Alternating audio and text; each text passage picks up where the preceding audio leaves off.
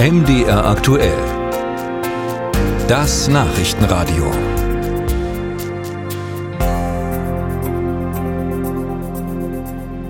Der bislang längste Streik in der Geschichte der Deutschen Bahn ist angelaufen. Die Lokführer wollen sechs Tage lang streiken, um ihre Forderungen im Tarifstreit durchzusetzen.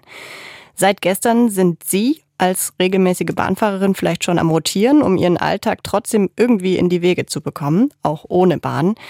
Über die Verhältnismäßigkeit dieser Streiks habe ich gesprochen mit Sozialwissenschaftler Stefan Sell von der Hochschule Koblenz. Er befasst sich seit langem mit Arbeitskämpfen. Schönen guten Tag, Herr Sell.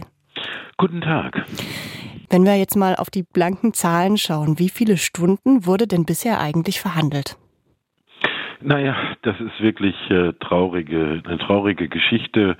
Seit November des vergangenen Jahres wurden summa summarum 14 Stunden verhandelt. Weil man nicht ganz so tief drinsteckt, kann man mit diesen 14 Stunden vielleicht nicht so viel anfangen. Können Sie das ein bisschen in Verhältnis setzen?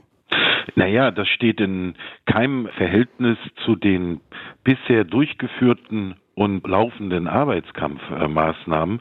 Also 14 Stunden bedeutet, man hat sich im Prinzip äh, mal getroffen und ist dann nach kurzer Zeit wieder auseinandergegangen, ohne wirklich zu verhandeln. Denn ich erinnere, wir hatten im vergangenen Jahr ja bereits Tarifverhandlungen mit der anderen Gewerkschaft. Das muss man ja wissen. Bei der Deutschen Bahn gibt es nicht nur die GDL, vor allem für die Lokführer, sondern die wesentlich größere EVG, die Eisenbahnergewerkschaft.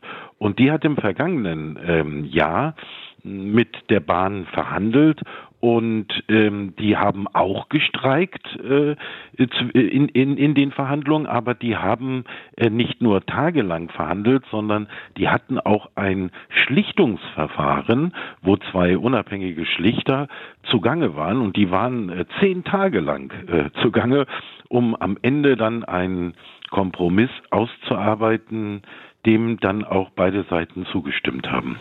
Und im Moment wird auch wirklich gar nicht verhandelt, auch nicht irgendwie doch hinter den Kulissen?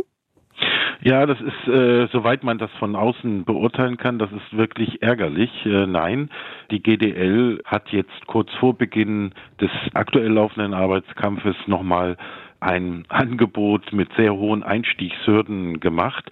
Die Bahn hat das sofort äh, abgelehnt und äh, auch die Bahn hält sich zurück und äh, spielt offensichtlich hier die Arbeitgeberseite auf Zeit. Äh, nein, es gibt keine Gespräche und das ist besonders problematisch, weil man hätte erwarten müssen, unabhängig davon, ob man die Forderungen der Lokführer nachvollziehen kann äh, oder nicht, aber man hätte erwarten müssen, dass bevor man zu einem solchen Hammer greift wie einem einer sechstägigen Unterbrechung des Personen- und Güterverkehrs, dass man also wirklich äh, bis zum bitteren Ende miteinander ringt äh, um eine Verhandlungslösung und erst wenn man dann absolut nicht äh, übereinkommt und auch keine Schlichtung zulässt von beiden Seiten, dann könnte man zu so einem Arbeitskampf äh, greifen, aber nicht bevor man überhaupt miteinander verhandelt hat.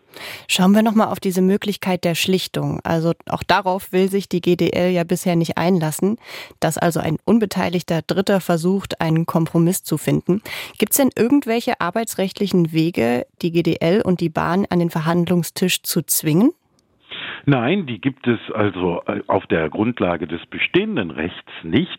Man muss wissen, dass äh, das Streikrecht, was ja nur Gewerkschaften haben in unserem Land, äh, dass dieses Streikrecht zwar verfassungsrechtlich geschützt ist, aber es ist äh, nicht in, wie viele andere Dinge, nicht in eigenen Gesetzen klar geregelt sondern die Frage, des Streiks äh, ist im Prinzip Richterrecht. Das heißt also, einzelne Urteile, die in den zurückliegenden Jahren gefällt wurden, äh, bestimmen das Streikrecht äh, im Wesentlichen. Und da ist das Problem, dass eine Schlichtung voraussetzt, dass beide Seiten, beide Tarifparteien dem Schlichtungsprozess zustimmen. Und das Problem ist, sie könnten eine Zwangsschlichtung, die es derzeit eben so nicht gibt, nur machen, wenn sie, diese Töne kommen ja aus der Politik, wenn man sozusagen ein eigenes Gesetz auf den Weg bringt mit einer Einschränkung des Streikrechts in der Form, dass man eben sagt, bevor ihr äh, streikt, müsst ihr einen Zwangsschlichtungsverfahren durchlaufen, weil Schlichtung kann ja auch bedeuten, dass man die, den Schlichterspruch ablehnt und dann äh, darf man trotzdem äh, streiken. Aber das bedarf einer gesetzlichen Regelung, die wir nicht haben.